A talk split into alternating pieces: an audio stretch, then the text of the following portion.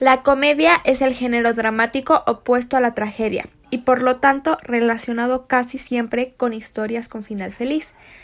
Esa lectura epícuera, placentera y optimista tuvo su origen en los primitivos cultivos de la fertilidad en honor del dios Dionisios y se desarrolló como género derivado del griego ditirambo, asociado a los dramas satíricos y al mismo.